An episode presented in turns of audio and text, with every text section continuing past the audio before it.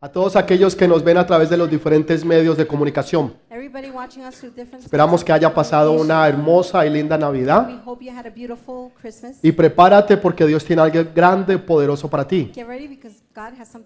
Para tu casa, tu hogar y tu ministerio. Y recuerda que lo mejor está por venir. Amén. Creo que me acompañen al libro de Éxodo capítulo 12, I want you to come with me to the book of Exodus, chapter versículo 1 al 12. 12, verse 1 through 12. Éxodo 12. Exodus 12. Dice, habló Jehová a Moisés y a Aarón en la tierra de Egipto, diciendo, este mes os será el principio de los meses. Para vosotros será este el primero en los meses del año. Habla a toda la congregación de Israel, diciendo, en el día 10 de este mes, tómese cada uno un cordero según las familias de los padres, un cordero por familia. Mas, si la familia fuérese tan pequeña que no baste para comer el cordero, entonces él y su vecino inmediato a su casa tomarán uno según el número de las personas, conforme al comer de cada hombre. Haréis la cuenta sobre el cordero. El animal será sin defecto, macho de un año, y tomaréis de las ovejas o de las cabras. Versículo 6. Y lo guardaréis hasta el día 14 de este mes, y lo inmolará toda la congregación del pueblo de Israel entre dos de las tardes. Versículo 7. Y tomarán de la sangre y la pondrán en los postes del tindel de las casas en que han de comer. Y aquella noche comerán la carne asada al fuego, panes sin levadura, con hierbas amargas lo comerán. Ninguna cosa comeréis de él cruda ni, la, ni cocida en agua, sino asada al fuego, su cabeza con sus pies y sus entrañas. Ninguna cosa dejaréis de él hasta mañana. Y lo que quedase en la mañana lo quemaréis en el fuego, y lo comeréis así, ceñidos vuestros lomos, vuestro calzado en vuestros pies y vuestro bordón en vuestra mano, y comeréis apresuradamente, es la Pascua de Jehová. Versículo 12. Pues yo pasaré en aquella noche por la tierra de Egipto y heriré a todo el primogénito de la tierra de Egipto, así de los hombres como de las bestias, y ejecutaré mis juicios en todos los dioses de Egipto. Yo, Jehová. Amén y amén. Amen and amen. Nosotros acabamos de celebrar la Navidad y nos estamos preparando para celebrar el Año Nuevo. Y sabemos que Dios tiene cosas grandes para el próximo We año. know God has great things for next year. Y es un tiempo de celebración y de evaluación. Celebramos el año que pasó, pero también tratamos de evaluar. En otras palabras, queremos ver qué fue lo que hicimos y lo que no hicimos, qué podemos mejorar y qué podemos hacer mejor. Entonces, es un tiempo de celebración y de evaluación. Saben que en los dioses romanos había uno que se llamaba Janus. Y este dios romano era bien particular porque tenía dos caras, una mirando hacia el norte y otra mirando hacia el sur. Y este dios pagano romano se llamaba Janus. De ahí es donde viene eh, el mes enero o en inglés January, Enero. de dios Janus. Porque la gente está mirando hacia atrás el año pasado, pero al mismo tiempo quieren mirar hacia At adelante. the same time, they want to look forward. Y, y Dios no nos enseña a hacer tales cosas. Dios nos enseña a que siempre estemos mirando hacia el futuro, pero nunca estemos mirando hacia el pasado. Porque ya las cosas que pasaron el año pasado ya se quedaron atrás. Dios está haciendo todas las cosas nuevas. All things. Entonces no nos podemos enfocar en el pasado, we cannot focus in the past. pero necesitamos enfocarnos es en el presente. El enemigo es el que quiere enfocarnos en el pasado. Recordar tal vez lo malo, lo triste que pudimos haber pasado, situaciones, problemas o necesidades. Pero Dios nos está diciendo lo mejor está por venir. Entonces nosotros no miramos hacia atrás. So we don't look back. Nosotros no somos como ese Dios llanos. Nosotros estamos mirando hacia el frente y sabemos que lo mejor está por venir. Dele ese fuerte aplauso al Rey de Reyes y Señor de Señores. Pero al mismo tiempo es un tiempo también de determinación, donde uno empieza también a hacer planes, planes que uno quiere ejecutar y cumplir en el próximo año. Lo- las metas que uno se ha propuesto, los lugares que uno quiere alcanzar o las cosas que uno quiere hacer. Y, cada año hacemos esto. Nos ponemos metas que queremos alcanzar y que queremos cumplir. Pero la realidad de todo es que pocas de estas metas realmente las cumplimos. Después de un par de meses ya hasta se nos olvida. Se nos olvida lo que empezamos que íbamos a hacer en el mes de enero. Donde tal vez dijimos vamos a empezar una dieta.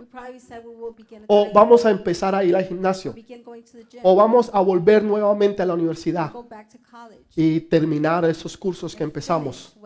Tal vez empezar un nuevo negocio o buscar un mejor trabajo. or seek a better job. No sé qué fue lo que tú te propusiste el año pasado, I don't know what was your purpose last year. pero no sé si lo pudiste lograr o I no. don't know if you were able to accomplish it. Y hay veces vemos personas que sí lo logran. Sometimes we see people that do Vemos personas que se proponen hacer algo, they decide to do something. lo cumplen y llegan hasta su destino. They fulfill it and reach their Y nosotros nos preguntamos, pero ¿por qué ellos pueden y nosotros We no? ¿Por qué nosotros empezamos muchas veces pero no terminamos? Y necesitamos aprender a ser constantes. need to learn to be constant. Necesitamos hacer las cosas y We terminarlas. need to do things and finish. A que lo que usted diga que usted va a hacer, usted lo cumple. Porque usted es un hombre de palabra. Porque esto es una mujer de palabra. Porque Dios dice que nuestro sí sea sí y que nuestro no sea no. Entonces, este año va a ser diferente. No importa si usted dijo eso hace cinco años atrás, siete años atrás, no sé cuántas veces yo lo haya dicho. Pero. Dios nos va a enseñar este día a que el próximo año va a ser diferente. A que vamos a hacer lo que dijimos que íbamos a hacer. Que vamos a alcanzar las metas que nos propusimos. Que vamos a llegar al destino que Dios quiere que lleguemos. Y que vamos a hacer lo que debemos de hacer. Pero ¿cuál es la clave? What's the key? ¿Qué es lo que nosotros necesitamos entender? Muchas veces no, es solamente el tener buenos sentimientos o tener buenos planes. La mayoría de la gente tiene buenos sentimientos. La mayoría de la gente tiene buenos planes, pero no todos lo logran. No todos llegan a cumplir su destino y no todos llegan a cumplir el propósito. Entonces, en esta mañana vamos a aprender cómo hacerlo. Usted va a salir de aquí preparado y listo para empezar el 2020, ready to begin 2020, no solamente con la promesa de Dios, sino con el cumplimiento de Dios, porque usted va a tener la revelación, pero también va a tener la acción. Hay personas que tienen revelación, pero no tienen la acción. Pero hoy vamos a tener revelación y vamos a tener la acción. Amén. Dele ese fuerte aplauso si usted lo cree al Rey de Reyes. Si alguien en la Biblia era una persona disciplinada, si alguien en la Biblia era una persona súper disciplinada, que empezaba algo y lo terminaba, que era una persona estudiada y cumplida, es el apóstol Pablo.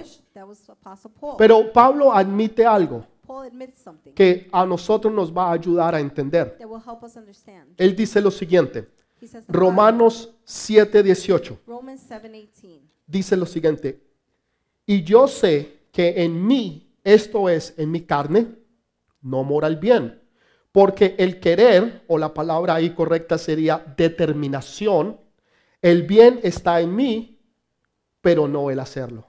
For I know that good itself does not dwell in me, that is, in my sinful nature. For I have the desire, meaning determination, to do what is good, but I cannot carry it out. Versículo 19, Verse 19. porque no hago el bien que quiero, sino el mal que no quiero, eso hago. For I do not do good I want to do, but the evil. Pablo decía, yo tengo determinación a hacer el bien. Yo me he determinado a ser una persona correcta, a terminar lo que yo dije que iba a hacer. Pero sin embargo me encuentro haciendo el mal Yet I find myself doing y no el evil bien que yo sé que debo de hacer. and not the good that I know I should En do. otras palabras, determinación no es suficiente. In other words, determination is not Usted enough. puede ser una persona You determinada, could be a determined person, pero sin embargo en medio de esa determinación and yet in that determination, pueden venir muchas cosas many things could que lo van a sacar de esa determinación. that will take you out of the En, determination. en otras palabras, cosas y In situaciones other words, things and que van a situations hacer que usted se desvíe del that propósito. will make you deviate from the Y usted purpose. podría empezar bien, pero terminar mal. Algunos han pensado mal y han terminado bien. Entonces, si algo hemos aprendido nosotros, no es como usted empiece, sino es como usted termine. Que cuando usted termine la carrera, que cuando usted termine su vida, usted haya logrado lo que debía hacer. Esta semana escuché una historia un poco triste de un pastor de 41 años de edad, a 41-year-old pastor, tremendo hombre de Dios, grande, tremendous man of God, eh, fuerte en la palabra, y, y falleció de cáncer este año pasado, en el mes de febrero. Lo que me llamaba la atención era escuchar lo que otros decían de él. Y fue que cuando el doctor se le acercó y le dijo, solamente te quedan dos o tres semanas de vida, said, "You only have two, three weeks ¿tú necesitas ponerte en cuenta con alguien? ¿Tú necesitas terminar algo o hacer algo? You need to finish something." Y él miró a los ojos del doctor He looked at the doctor's y le dijo, doctor, no tengo nada. and said, "Doctor, I have nothing. Todo lo que debía de hacer, lo hice. Lo que tenía que cumplir, lo cumplí. Estoy listo para ir a ver a mi creador. Y eso realmente a mí me tocó mucho, porque me hacía a mí confrontar, ¿estamos nosotros listos? because it made me ask, are we ready? ¿Has terminado tú lo que debías de terminar? ¿Has hecho tú lo que debías de hacer? ¿O simplemente lo dejaste para mañana? ¿O lo dejaste para el próximo año? ¿O tal vez para la próxima semana? Y no terminamos lo que debíamos de terminar. Y no hicimos lo que debíamos de hacer. Déjeme decirle, el día de mañana no está prometido para nadie. Nosotros pensamos que vamos a vivir hasta los 90 o Think we're 100, gonna live up- live up to 90 years- 100 pero en realidad nadie sabe cuándo va a ser su último día. Entonces, usted planea su vida como si usted fuera a vivir 100 años Plan your life as if you're going to live for 100 years. y vive cada día como si fuera su último. If, Otra vez, usted planea su vida como si usted fuera a vivir 100 as años, if you're going to live for 100 years. pero usted vive cada día como si fuera su último. En otras palabras, que no hayan regrets, porque cada día usted hizo lo que debía de hacer y cumplió lo que tenía que cumplir. En otras palabras, cuando llegue su día, usted está preparado. Amén. Entonces, no es solamente la determinación que usted pueda tener, porque Pablo tenía determinación. Si alguien en la Biblia tenía determinación de hacer algo, era Pablo. Pero él admite, no, no lo puedo hacer. Lo que debo de hacer no lo hago. Y lo que no debo de hacer, eso termino haciendo.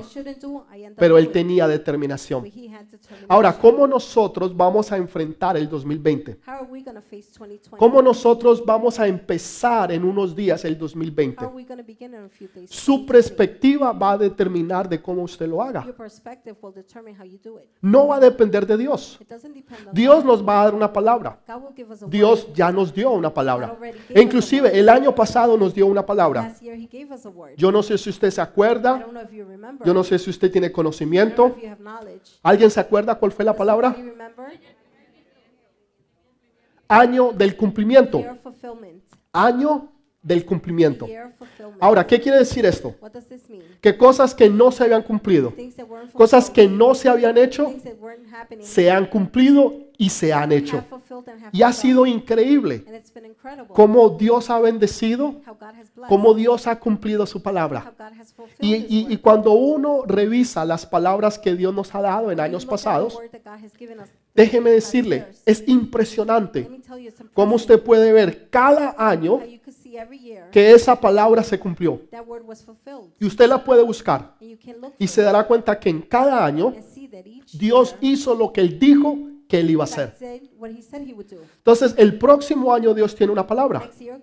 Ahora, que eso se cumpla en usted o no, depende de usted. Ya you. no va a depender de Dios. Pastor, ¿y eso cómo es? Déjeme explicarle algo. Explain something. En una ocasión Dios manda 12 espías. In one occasion God sent 12 spies. Ellos van a espiar la tierra de Egipto. Y ellos llegan allá y encuentran con paredes fortificadas.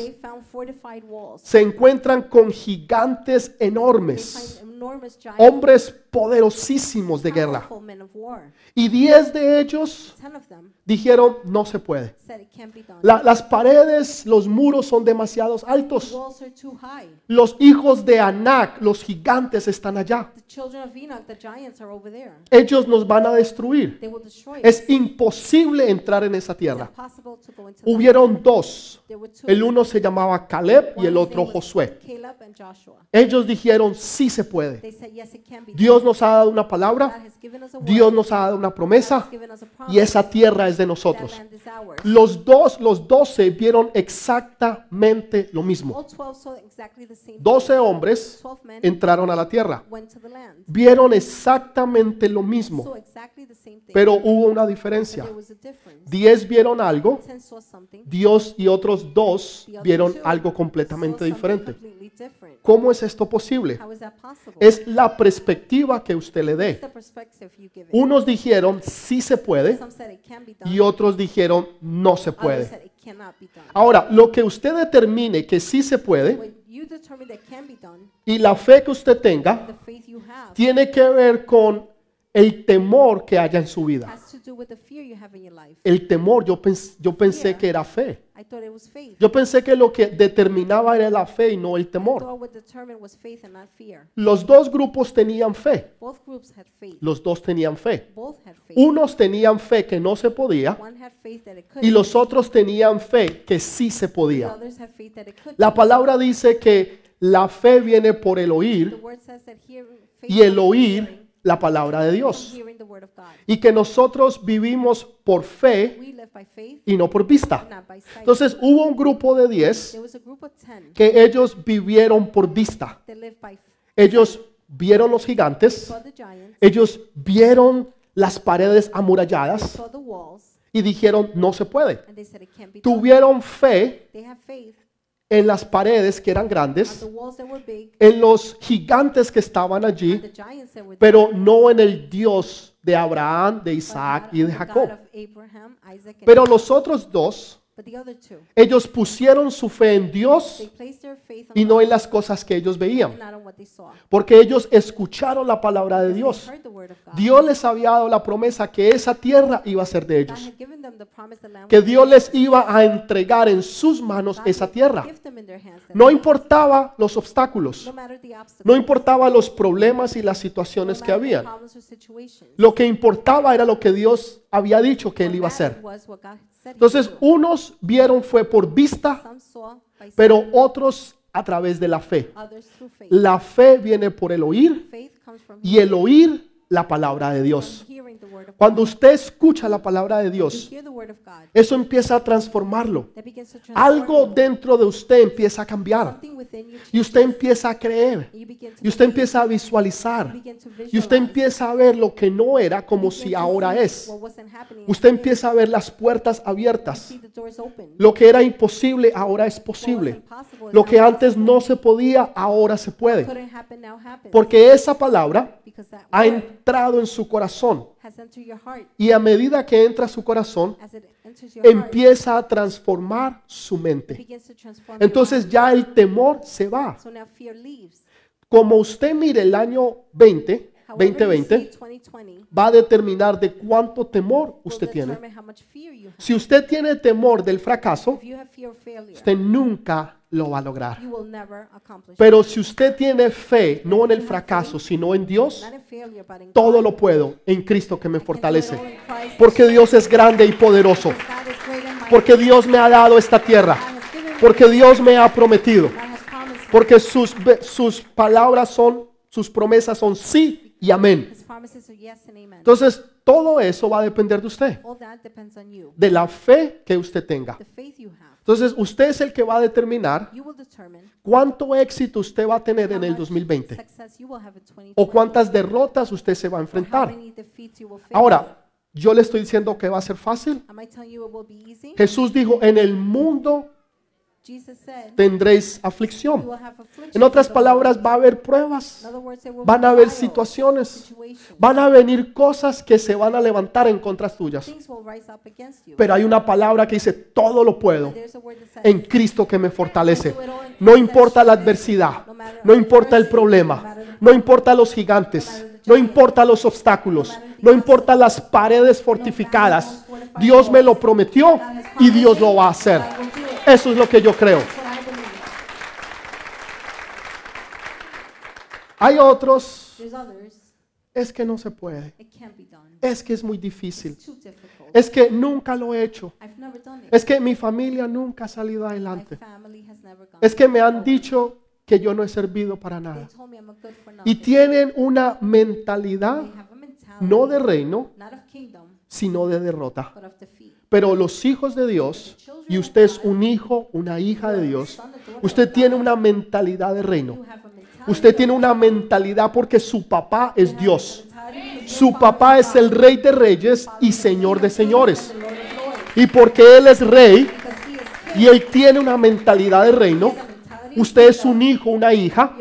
Por consecuente, usted tiene una mentalidad de reino. ¿Saben por qué nosotros no tenemos mentalidad de reino? Porque nunca nadie nos lo ha enseñado. Siempre nos han enseñado todo lo contrario. Entonces no hemos tenido una mentalidad de reino. Aquellos que les gusta, por ejemplo, lo que está sucediendo en la Gran Bretaña, That like what's happening in Great Britain. lo que es la familia real y quién se casó con quién y quién va a tener hijos con quién gonna have children y quién va a ser el próximo que va a tomar eh, el mandato, el gobierno, el- la próxima reina, el próximo rey. Yo me hago una pregunta. Cuando un niño nace, por ejemplo, en una familia real, ¿cómo él sabe de que él es un príncipe y que va a ser un rey? ¿Cómo él sabe? ¿Sabe? ¿Él nace sabiendo eso? ¿Acaso es que por dentro tenga eh, sangre azul? No, claro que no. Él es un niño como cualquier otro niño. Él es una niña como cualquier otra niña. ¿Saben cuál es la diferencia? Que desde pequeñito los empiezan a preparar para que un día sean reyes y para que un día sean reinas. Les empiezan a enseñar, los empiezan a preparar y ellos empiezan a crecer con una mentalidad de reino. Nadie es el, ellos no nacieron aprendidos, alguien se los enseñó. A nosotros se nos tiene que enseñar que nosotros somos hombres y mujeres de reino. Por consecuente debemos de pensar como hombres y mujeres de reino, porque el hombre y mujer de reino piensa como reino, entiende el reino, de que todo se puede porque el rey de reyes y señor de señores en este momento está en el reino king. y él es el que tiene el poder para quitar y para poner. Y en esta hora él ha decidido poner, ponerte a ti, ponerme a mí, para que nosotros seamos los príncipes y las princesas de su reino. ¿Tú lo puedes creer? ¿Tú puedes creer eso? Es la perspectiva que tú tengas. Todos escuchamos la misma palabra. Domingo tras domingo, la gente se sienta aquí, otros nos ven a través de los medios de comunicación. Todos escuchan la misma palabra. En otras palabras, todos comen el mismo pan. Hay algunos que se apoderan de esa palabra y tienen éxito. Hay algunos que creen esa palabra y cumplen su destino. Hay otros que simplemente dicen, no, eso no es para mí. Tal vez es demasiado tarde. Tal vez si esto me lo hubieran dicho cinco años atrás, hubiera sido algo diferente. Pero ahora ya es un poco difícil. No, nunca es tarde para que Dios haga y cumpla lo que Él dijo que va a hacer. No importa cuántos años tú tengas, si eres joven o eres adulto, Dios sigue siendo el mismo y Dios lo quiere hacer contigo y a través de ti. Lo único que tú necesitas es simplemente creerle a Dios. Señor, yo lo creo. Mire lo que sucede. Diez de ellos vieron las paredes fortificadas y su fe decayó. Los otros dos fortificaron su fe y las paredes cayeron. Escúchelo bien. Diez de ellos vieron las paredes fortificadas y su fe decayó. Otros dos vieron y fortificaron su fe y las paredes cayeron. Todo tiene que ver con la perspectiva con que tú veas las cosas. ¿Cómo estás viendo tú tu casa? ¿Cómo estás viendo tu hogar, tu familia? ¿Cómo estás viendo tu economía?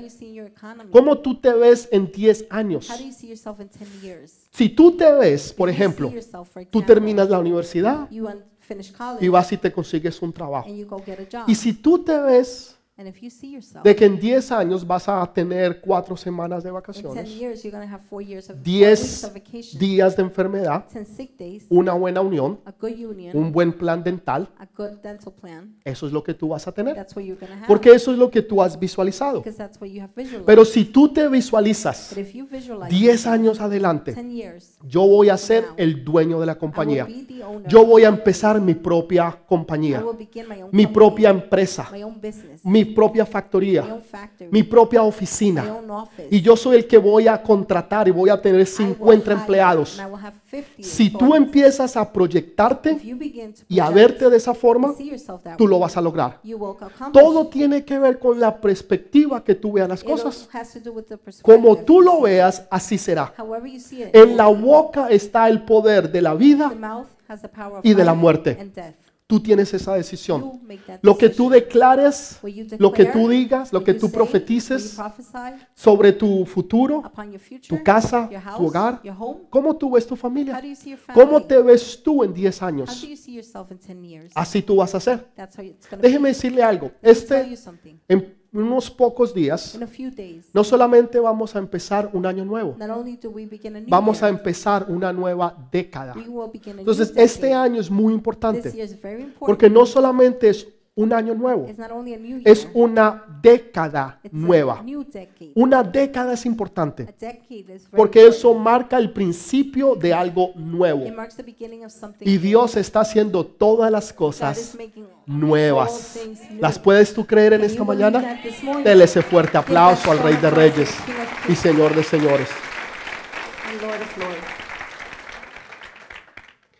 En el libro de Éxodo, In the book of Exodus, nosotros leímos el capítulo 12, we read chapter 12, pero en el capítulo 5 but in chapter 5, habla de algo importante. speaks about something important. Habla de que el pueblo todavía no había salido de Egipto. Speaks about the people that didn't leave Egypt yet. Y, y Dios manda a Moisés. God sends Moses. Moisés no se, no se sentía apto o digno Moses didn't feel de hablar de parte de Dios. speaking Y le saca una God, cantidad de excusas. and he has a lot of Pero al excuses. fin él va y cumple. At the end, he fulfills. Y va y le dice algo bien importante. He says something very Le dice al faraón, deja a mi pueblo ir. He tells the Pharaoh, "Let my people go. Deja a mi gente ir. Let my people go. Otra vez, deja a mi gente Let ir. my people go."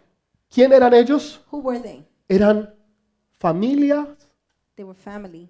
Eran personas que eran considerados hijos de Dios. En-. Yo quiero que usted entienda eso. Dios le dice a Moisés que le diga a Faraón que deje su gente. ¿Quiénes? Su gente. ¿Y cuál es su gente? El pueblo de Israel. ¿Y cómo están ellos? Están encadenados. O sea que el pueblo de Dios, aunque era el pueblo de Dios, estaban encadenados y necesitaban ser libres. Entonces. Dios quería hacer algo nuevo. Y porque Él quería hacer algo nuevo. Él cambia todas las cosas. Y le dice a Moisés que haga lo siguiente. Ya habían habi- habido 10, 9 plagas, cosas que Dios había hecho, milagros impresionantes God had done impressing miracles. que habían venido sobre el pueblo de Egipto. came upon the people of Egypt. Pero después de estos milagros, But after the miracles, todavía el pueblo de Dios se- seguía en the esclavitud. Quiero que entienda I algo. want you to understand Los milagros no traen libertad. Entienda eso. Los milagros Miracles no traen libertad. Podemos tener muchos We milagros could have many miracles, y los tenemos. and we have them. Cada domingo Dios hace algo nuevo. Pero en muchas ocasiones la gente sigue esclava de los vicios, de las situaciones y del enemigo. Los milagros no traen libertad. Ellos vieron nueve, diez milagros poderosos, pero sin embargo todavía estaban en esclavitud. Entonces. Dios les dice algo. Les dice, ustedes tienen que hacer lo siguiente. Ustedes tienen que matar un cordero. Y siempre Dios habla en singular. Y la razón por qué Dios habla en singular es porque está refiriéndose a Jesús, because he's referring to Jesus, que fue el cordero de Dios. Entonces. Él les dice, ustedes van a matar un cordero y van a coger de su sangre y van a poner su sangre en el lintel de la puerta. Cuando usted la pone, pone la sangre en el lintel, lo que usted está haciendo es formando una cruz. Entonces Él les dijo, ustedes cojan la sangre del cordero y la van a aplicar al lintel de la puerta, que es significativo de la cruz de Jesús. Y esa sangre es importante. Porque Dios iba a mandar y mandó el ángel de la muerte. Y cuando el ángel de la muerte venía, dice que él cuando veía que la sangre había sido puesta sobre la puerta, el, án- el ángel de la muerte pasaba y no entraba. Pero donde no estaba la sangre del cordero, entonces el ángel de la muerte entraba sobre esa casa. Y el primogénito moría. No solamente de los hijos, o sea, el primero de los hijos, el primogénito, moría, sino que también del ganado. Todo lo que fuera primogénito moría. Lo único que mantenía al ángel de la muerte afuera era la sangre. Y le dice lo siguiente, si una familia es muy pequeña y no se puede comer todo el cordero, entonces se juntará con otra familia para que entonces se puedan comer el cordero. Esto es significativo e importante, porque el cordero es Jesús. Y Jesús es la palabra de Dios. Quiere decir que usted y yo no podemos elegir qué creemos y qué no, choose cre- y what qué no we creemos. Cuando hay veces cogemos la palabra y, y vemos algo que nos gusta. Ah, esta bendición. Oh, es mía. Señor, yo la declaro. Señor, yo la creo y yo la profetizo. Pero cuando leemos que dice que nos apartemos del mal, ay Señor, esa "Go away palabra no es wickedness", para mí. Esa palabra es para el hermano de allá, la hermanita que está allá, aquellos hermanos que están allá, pero no es para mí. Entonces empezamos a elegir qué creemos y qué no creemos cuando Dios ha dicho es todo lo contrario. when God has said all the contrary. Usted se va a comer toda la palabra. You're going to eat the whole word. En otras palabras, todo lo que la Biblia dice, usted todo se lo va a comer. Quiere decir que usted todo lo va a creer. Lo que la. Biblia dice, nosotros lo creemos y nosotros lo consumimos. No podemos simplemente escoger qué nos gusta, qué no nos gusta, qué nos parece bien y qué no nos parece bien. Entonces decía, todo eso ustedes lo van a tener que comer. Y si algo quedase en la próxima mañana, entonces se pondría en el fuego. Pero les da una instrucción preciosa. Les dice, ustedes no van a comer la carne cruda o que haya sido cocida en agua. En otras palabras, yo no sé si usted algo alguna vez ha tomado un jugo que tal vez es demasiado fuerte, un jugo que está demasiado concentrado. Entonces, ¿usted le parece fuerte? You think it's strong. Y usted coge agua You take water y lo empieza a disolver. you begin to Y de esa forma es más suave, no sabe tan fuerte It's not so y usted se lo puede tomar. And you can take Lo que Dios está diciendo, la palabra de Dios, lo que tenemos nosotros aquí escrito, usted no lo puede diluir. Usted no puede echarle agua para hacerlo más pasable. No, lo que la palabra dice, eso es lo que la palabra dice. Lo que Dios ha dicho, eso es. En otras palabras, usted no le puede quitar, usted no le puede añadir, usted no le puede echar agua. you cannot add water. Y el fuego es lo que es la condenación de Dios, porque Dios juzga el pecado. Y todo lo que es pecado, Dios lo juzga.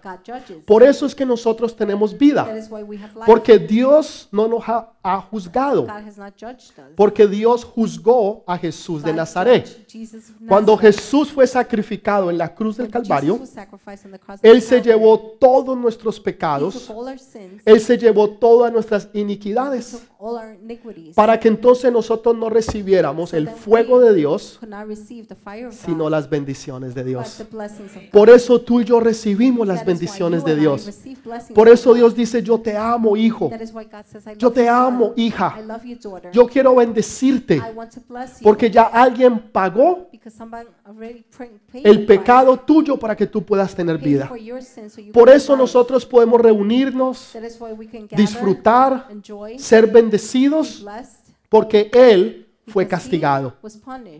Eso es una, un momento para que usted le dé un aplauso. Señor, gracias porque tú lo has hecho. Entonces Dios demuestra que su pueblo todavía estaba esclavizado. Tenía cosas que debían de sacar de su vida. They had things they needed to remove Por eso Dios dice, dejen a mi pueblo ir. That is why God says, let my Dejen a mi gente ir. ¿Usted se ha encontrado en, algún- en alguna situación Have you found yourself in a situation donde usted dice, no lo voy a volver a hacer más?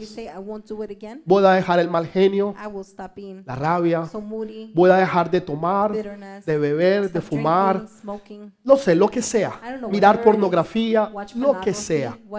Y usted se propone a hacerlo. Y tal vez pasan dos o tres días y vuelve y lo hace. Y usted vuelve y empieza. Pasan dos o tres días y vuelve y lo hace.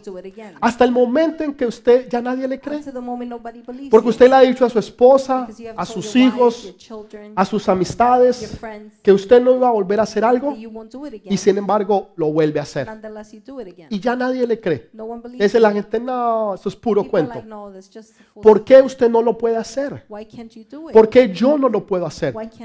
Porque el pecado No es algo que usted puede reemplazar con algo más. Es imposible. El pecado simplemente se tiene que quitar a través de la sangre de Jesús. Es la única forma. Entonces, cuando usted aplica la sangre de Jesús, entonces ahora usted ya no tiene más esclavitud. Ahora usted empieza a ser libre en Cristo Jesús. Lo que antes a usted le podía, ahora ya no. Ahora la gente que antes tomaba, usted le ofrece un trago, dice, no, no, gracias, me da náuseas. Fumar, no, no, no, no, eso para mí es horrible. O sea, usted empieza a sentir que usted, usted siente náuseas por las cosas que usted antes hacía. for things you used to do. Ya eso no tiene poder sobre usted. Ya usted ni siquiera lo piensa. Ya no lo quiere. Ya no lo desea. Porque ya eso no tiene poder en su vida. Porque a través de la sangre de Jesús, todas esas cosas fueron quitadas. Todas esas cosas fueron quitadas. Dele ese fuerte aplauso al Rey de Reyes.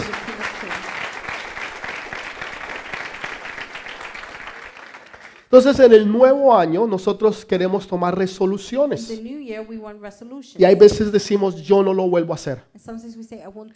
Una de las plagas que Dios mandó sobre Egipto One of the plagues God sent over Egypt fue, sobre, fue una de las ranas. was the frogs. Ahora, yo no sé si usted ha visto ranas alguna vez en su vida. frogs ever in your life. Es un animal un poco feo. It's a kind of ugly Pero animal. las ranas de Egipto But the frogs from Egypt, son they're diferentes. different. Son grandes They're big y emiten un olor fétido. O sea, no solamente son ranas, son feas, sino que son grandotas y emiten un olor fétido. Ahora, cuando Dios mandó la plaga de ranas, había ranas en todo lado.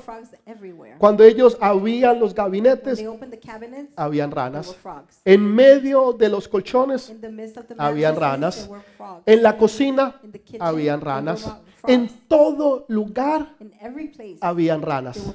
Ahora, para usted y para mí, las ranas no son tan frogs importantes. aren't so important. Para ellos en esos tiempos sí eran importantes. Porque en esos tiempos de la agricultura no habían químicos para matar los mosquitos y las plagas. Entonces. Las ranas servían para poder eliminar esos mosquitos y, mosquitoes y- y todo lo que traía daño a la agricultura. Entonces, era de beneficio. Segundo, era una delicatessen. Era algo exquisito. Era como usted hoy en día ir a un buen restaurante y comerse una buena langosta. O sea, el que se come una buena langosta hoy en día es considerado como algo exquisito. Ok, así eran las ranas en aquel tiempo. Eran consideradas algo exquisito. Y eso es lo que ellos tenían. Pero lo que a ti te sabe bien, Lo que un día fue de beneficio para ti, un día se va a convertir de maldición para ti. Porque esas ranas, que era algo, de, algo it exquisito, algo que era bueno, se convirtió en un mal, donde ya ellos no la querían. Así es el pecado. Tú empiezas tomándote una cerveza. Nadie que empezó o nadie que es alcohólico un día dijo voy a brindar porque un día voy a ser alcohólico. Porque un día voy a perder mi casa, mi hogar, mi familia y voy a vivir debajo de un puente. Voy a brindar por eso. Nunca nadie dijo eso. Siempre se empezó como algo bueno. Algo que tú estás compartiendo con las amistades, viendo un partido de fútbol, viendo alguna película y te la muestran como algo bueno. Y tú, "Ah, si usted quiere tener diversión, tómese una buena cerveza. Y te lo hacen aparentar que es así. Que si tú quieres tener un buen tiempo, tómate una buena cerveza.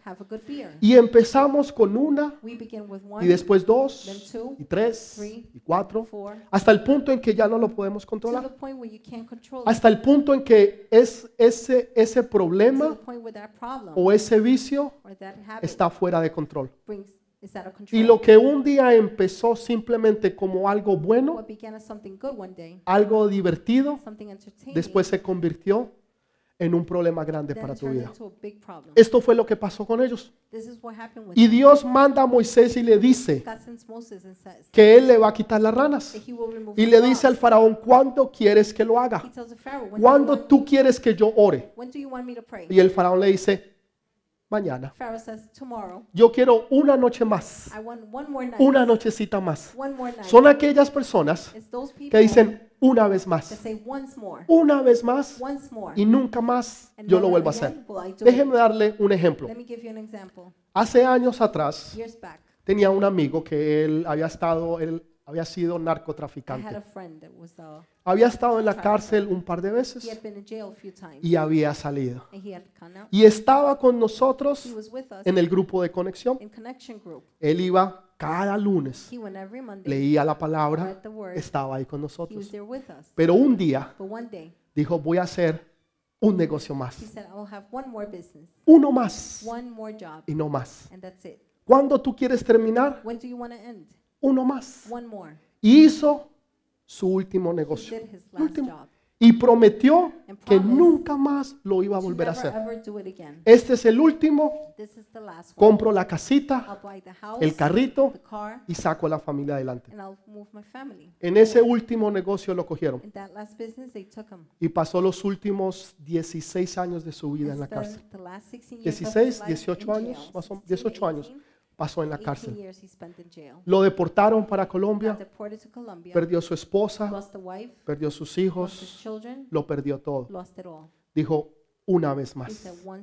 Él ya lo había logrado, ya estaba bien, He was good. lo tenía todo, pero dijo, una But vez más, once more. una cervecita más, una nochecita One más, more night. Un poquito más de marihuana, una vez más y no lo vuelvo a hacer.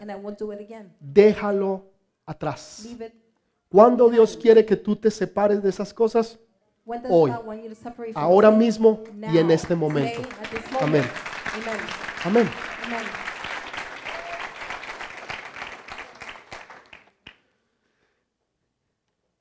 Si algo Dios quiere hacer con nosotros, es darnos esa libertad. Porque esa libertad la que nos va a llevar a nosotros a tener un año de prosperidad, un año de bendición. un año donde todo se va a dar conforme a su palabra. Entonces sucedieron nueve, diez milagros, pero el faraón no había dejado ir al pueblo de Dios. Los milagros nunca van a traer libertad. Jamás. ¿Cuándo fue que el faraón dejó ir a la- al pueblo de Dios? Cuando la sangre fue puesta sobre el tindel de la puerta. Escúchelo bien. ¿Cuándo el faraón dejó ir al pueblo de Dios? Cuando la sangre del cordero fue puesta sobre la puerta. Escúchelo bien, sobre la puerta. Cuando ellos salieron, estoy hablando del pueblo de Dios, Speaking of the people of God, escuche lo que sucedió. Primero que todo, happened. First of all, el enemigo, la muerte, no pudo entrar. Cuando tú pones la sangre de Jesús sobre tu casa, tu hogar y tu familia, Satanás no te podrá tocar. Escúchelo bien, él podrá llegar, pero él no podrá entrar. Porque él lo que él va a ver es la sangre del cordero de Jesús. Y donde está la sangre de Jesús, Satanás no puede entrar. La muerte, la pobreza, el dolor, todo lo malo y destructivo que trae Satanás no puede tocar tu casa y tu familia porque tú estás cubierto bajo la sangre del Cordero de Dios. Tú puedes entender eso. El enemigo llegará pero no te tocará. Cuando el ángel de la muerte llegó hasta ese lugar, no podía entrar porque encontraba la sangre del Cordero. En otras palabras, la sangre de Jesús. Primer punto. First point. Segundo, ¿dónde tenían que estar ellos? Where did they have to be? En su casa. Eso habla de unidad. Es importante que las familias estén unidas en to Cristo Jesús. Hay familias que en este momento hay problemas, situaciones. El uno no le habla al otro, el otro no lo quiere ver, el otro se quiere ir, el otro dije yo no vuelvo. Y hay problemas. Y lo primero que Dios dice es para que yo esté allí, tiene que haber unidad. ¿Dónde tenían que estar ellos todos? En su casa. Tiene que haber unidad. Donde hay unidad está la sangre de Jesús. Está en otras palabras la cruz del Calvario. Ahí estaba. Cuando ellos salen de Egipto, cuando ellos salen de Egipto, dice que los egipcios les dieron el oro y la plata de Egipto. Dios te va a sacar en este nuevo año, pero tú no vas a salir con las manos vacías. Escúcheme bien, tú no vas a salir con las manos vacías, sino que lo que Satanás había robado. Lo que a ti te pertenecía porque Dios te lo ha dado, Dios te lo va a entregar. Tus enemigos te lo entregarán.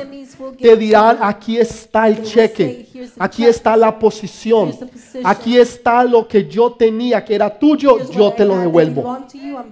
Los to you." egipcios le entregaron el oro, le entregaron la plata. Ellos salieron llenos de bendiciones económicas. ¿Por qué? Porque estaba la sangre de Jesús sobre el lindel de la puerta. Todos los que estaban enfermos, desde el más pequeño hasta el más grande, todos se sanaron. Nadie salió enfermo. El abuelo que tenía reumatismo, que le dolía la patica y que no podía caminar, empezó a caminar. El que le dolía la espalda, ya no le dolía la espalda. El que tenía dolor y problemas de los riñones, se sanó. Nadie, nadie salió enfermo. Ninguno.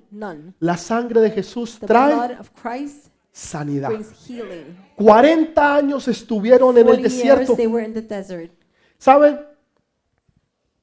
Hay lugares places en nuestros países in our countries que se compran zapatos shoes cuando los zapatos se when gastan. the shoes are worn. Nosotros aquí somos tan bendecidos We are so blessed. que la gente compra zapatos People wear shoes, para que entonces le salga con la cartera, so the con el nuevo vestido, purse, the con los nuevos zapatos, the new shoes, con la nueva gorra the que new tienen hat they y have, compran toda clase and they de buy colores. all things of Y all kinds of tienen colors. ese closet lleno And they have that closet so de full ropa y of de zapatos. clothes and shoes. ¿Y sabe qué es lo más irónico? And you know what's more Dicen, no tengo nada que They say, ponerme. I don't have anything to wear. Es increíble. It's El incredible. closet no le cabe Their closet, un par de they zapatos can't más. even fit more shoes in No there. le cabe un vestido más. Not even a, mo- a dress. fits in Pantalones, camisas. shirts.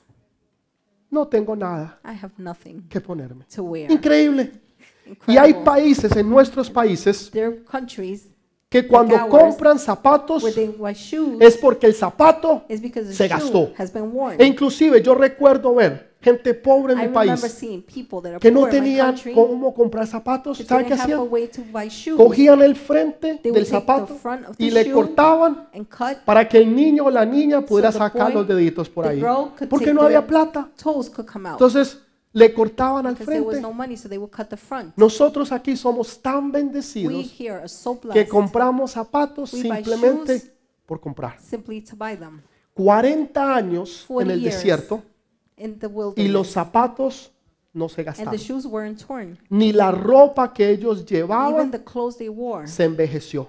they weren't old. Los zapatos es significativo The shoes signify de no solamente de autoridad, not only authority, sino que todo lo que tocase su pie but everything their feet touched será tuyo. will be yours. Quiere decir, Which means, quiere decir, escúchelo bien, which means, listen carefully. quiere decir It means que todo lo que tú toques, you touch, donde tú pongas la planta de tu pie, wherever you put the heel of your foot, será tuyo. that will be yours. Y no se acabará el próximo año, ni el próximo de arriba, following, ni el próximo de arriba, sino que that. será algo constante y constante constant, y constant, constante. En otras, en otras palabras, vas a In tener words, autoridad y poder donde Dios te ha puesto y donde Dios te ha llevado. placed you and taken you.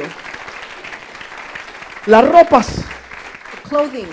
las ropas es significativo Clothing signifies del pecado. Sin. Cuando Dios quería anunciar When God wanted algo nuevo, announce something new, le dijo a Josué, Josué, quítate tus vestiduras. En otras palabras, tu pecado. Y le dio ropa nueva. En otras palabras, la sangre de Jesús te va a regenerar para que aun cuando tú peques, cuando tú caigas, cuando tú estés mal con Dios, Dios te va a limpiar, Dios te va a santificar y. Dios va a hacer que tú puedas hacer lo que antes no podías hacer.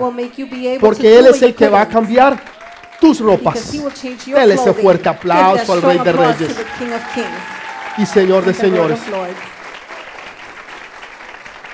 ¿Cuándo sucedió esto? When did this happen? Cuando ellos pasaron por la puerta, by the door. por la puerta. Una vez hubo uno que dijo, There was one that said once, yo soy la puerta.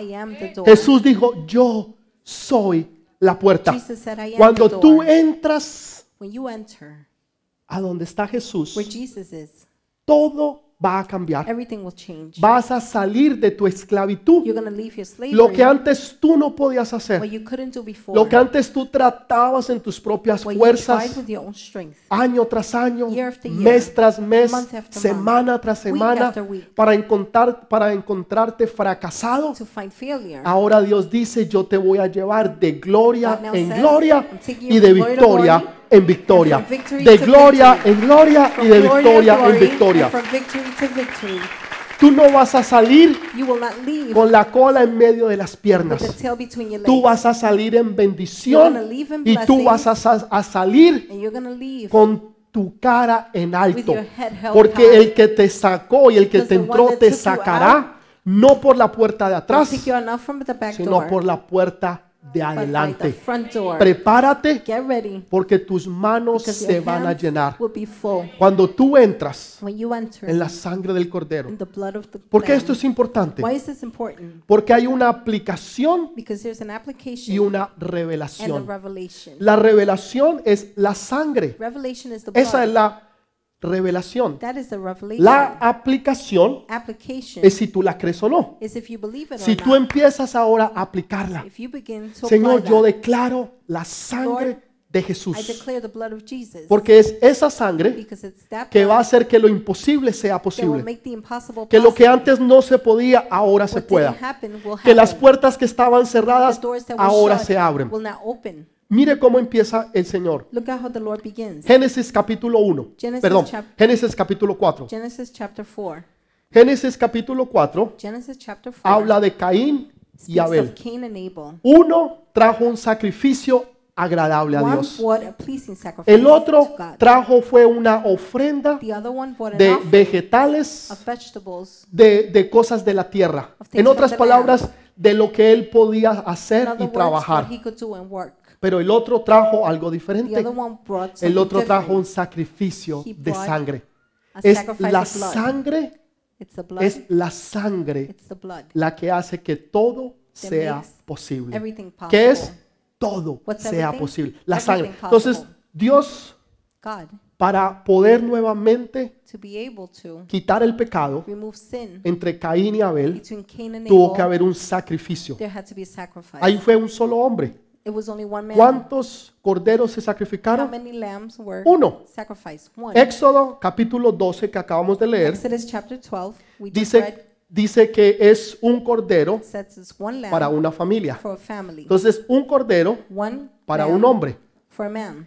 Éxodo capítulo 12, Exodus chapter un 12, cordero para una a familia. lamb for a family. Levítico Leviticus capítulo 23, chapter 23, un cordero one lamb para una nación. for a nation. Y libro de Juan capítulo The 1, book of John chapter un 1, cordero. one Dice, lamb. cuando Juan dice, ahí viene When John says there el comes cordero de Dios the lamb of God que quita who el removes pecado sin del mundo. from the world. Un cordero para una persona. for a person. Un cordero para una for familia. family. Un cordero para una lamb for a nación. nation. Y un cordero And one lamb para todo el mundo. for the whole El que quita el pecado y hace todas las cosas posibles makes all things es el cordero de Dios. Jesús de Nazaret. Él es el que lo hizo todo posible. La revelación Revelation es la sangre. is the blood. La aplicación es lo que tú hagas Application is what you do con ella. with it. Tú tienes que comerlo todo. You have to eat it all. Jesús o Jesus. Dios les dijo a ellos God told them en Éxodo capítulo 12 in Exodus 12 que hicieran eso como un to do Memorial. that as a memorial. como un As a memorial. memorial. Jesús cuando fue a tomar la Santa Cena Jesus went to have the dijo lo Last Supper, siguiente, Hace esto en memoria de mí. Un memorial. Entonces Dios les habla en Éxodo capítulo God speaks 12 to them in Exodus y les dice 12, que esto se vuelva un memorial. Jesús, antes de morir, dice, hace esto en memoria de mí. O sea, es un memorial. No es simplemente algo que nosotros hacemos una vez al mes. No, hacemos un memorial entendiendo la revelación y la aplicación de la sangre de Jesús. ¿Por qué? Why? Porque es a través de esa sangre que nosotros podemos entrar a un nuevo año. we can enter a new Nosotros leímos en, en Éxodo, We read in Exodus. se lo voy a volver a leer, tal vez usted no lo vio. Versículo 2, Éxodo 12, Verse 2. 2, Exodus Dice, 12, este 2. mes, este mes os será principio de los meses. Para vosotros será este mes el primero de los meses del año. This month is to be for you the first month, the first month of your year. ¿Qué estaban haciendo ellos? What were they doing? Celebrando un año nuevo. a new year.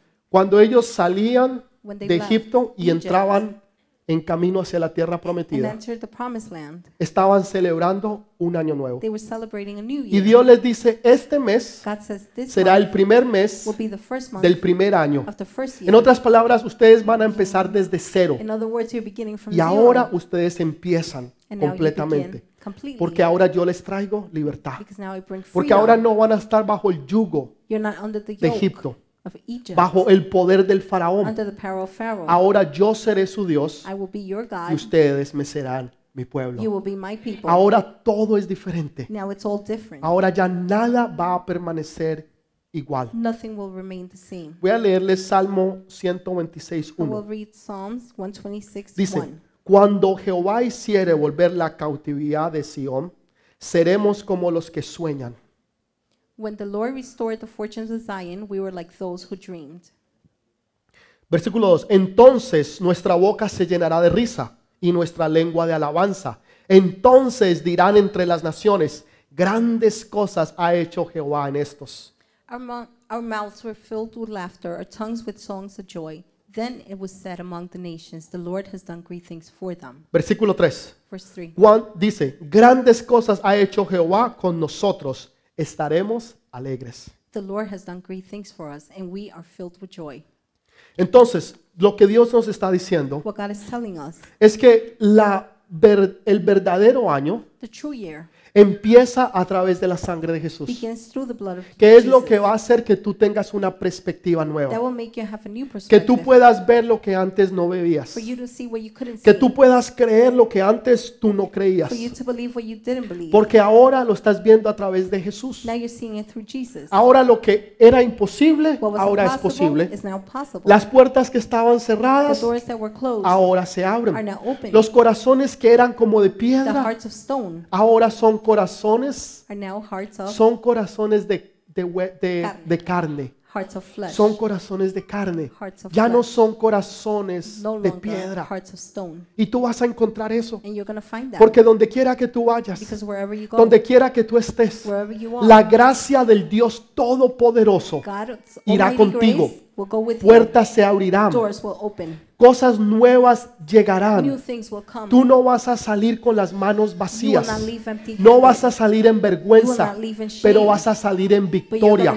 Porque el Dios de Abraham, de Isaac y de Jacob es un Dios grande y poderoso.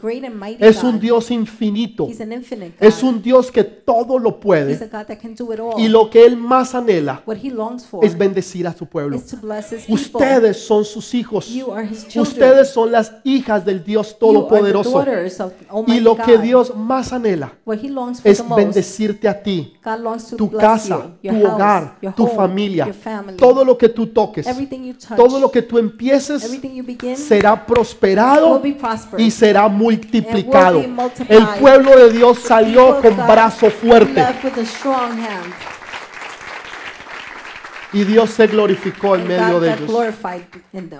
Este año This year, Dios se va a glorificar en tu vida. Este año year será algo extraordinario. Y les voy a decir algo. and I'm going to tell you something. Antes que les dé la palabra, que los de atrás estén word, preparados. Cuando yo les diga, escuche bien, La próxima semana Next, quiero que hagan week, algo. To do Y aquellos que nos están viendo a través de las redes sociales social media también nos pueden acompañar. La próxima semana, Next escúchelo week, bien, quiero que usted escriba. Esto lo hicimos el año pasado. Y oramos por esas cosas que ustedes necesitaban. Esas cosas que ustedes estaban pidiendo y clamando a Dios. Este próximo domingo vamos a hacer lo Next mismo. Yo personalmente me comprometo a orar por todos y cada uno de sus peticiones. Por todas y cada una de ellas. ¿Qué es lo que usted tiene que hacer? Usted las va a traer. Si usted las quiere escribir en una hoja de papel, escríbala. Si usted la quiere escribir en su laptop, en su teléfono, donde usted quiera, escríbalas. Señor, esto es lo que yo te pido, es lo que estoy orando, es lo que praying estoy clamando. Tú me has dado la revelación. Ahora yo voy a hacer la aplicación. Voy a declarar la sangre de Jesús sobre mi casa, mi hogar, mi familia, todo lo que tú has declarado y todo lo que tú has dicho. Y usted las va a traer. Y usted se dará cuenta que si usted mira that if you see lo que usted pidió el año pasado, what you asked for last year, usted se asombrará you will be de la cantidad de cosas que Dios cumplió. Porque Dios es grande, poderoso, God is great, pero Él es fiel. Porque para el que cree, todo es posible. Para el que cree, es condicional. O sea, usted cumple su parte. Señor, yo lo creo. Yo lo creo porque tú lo has dicho. believe it because you have said Y. Dios va a cumplir la suya. Él es un Dios fiel. Él es un Dios fiel. Pongámonos de pie. por.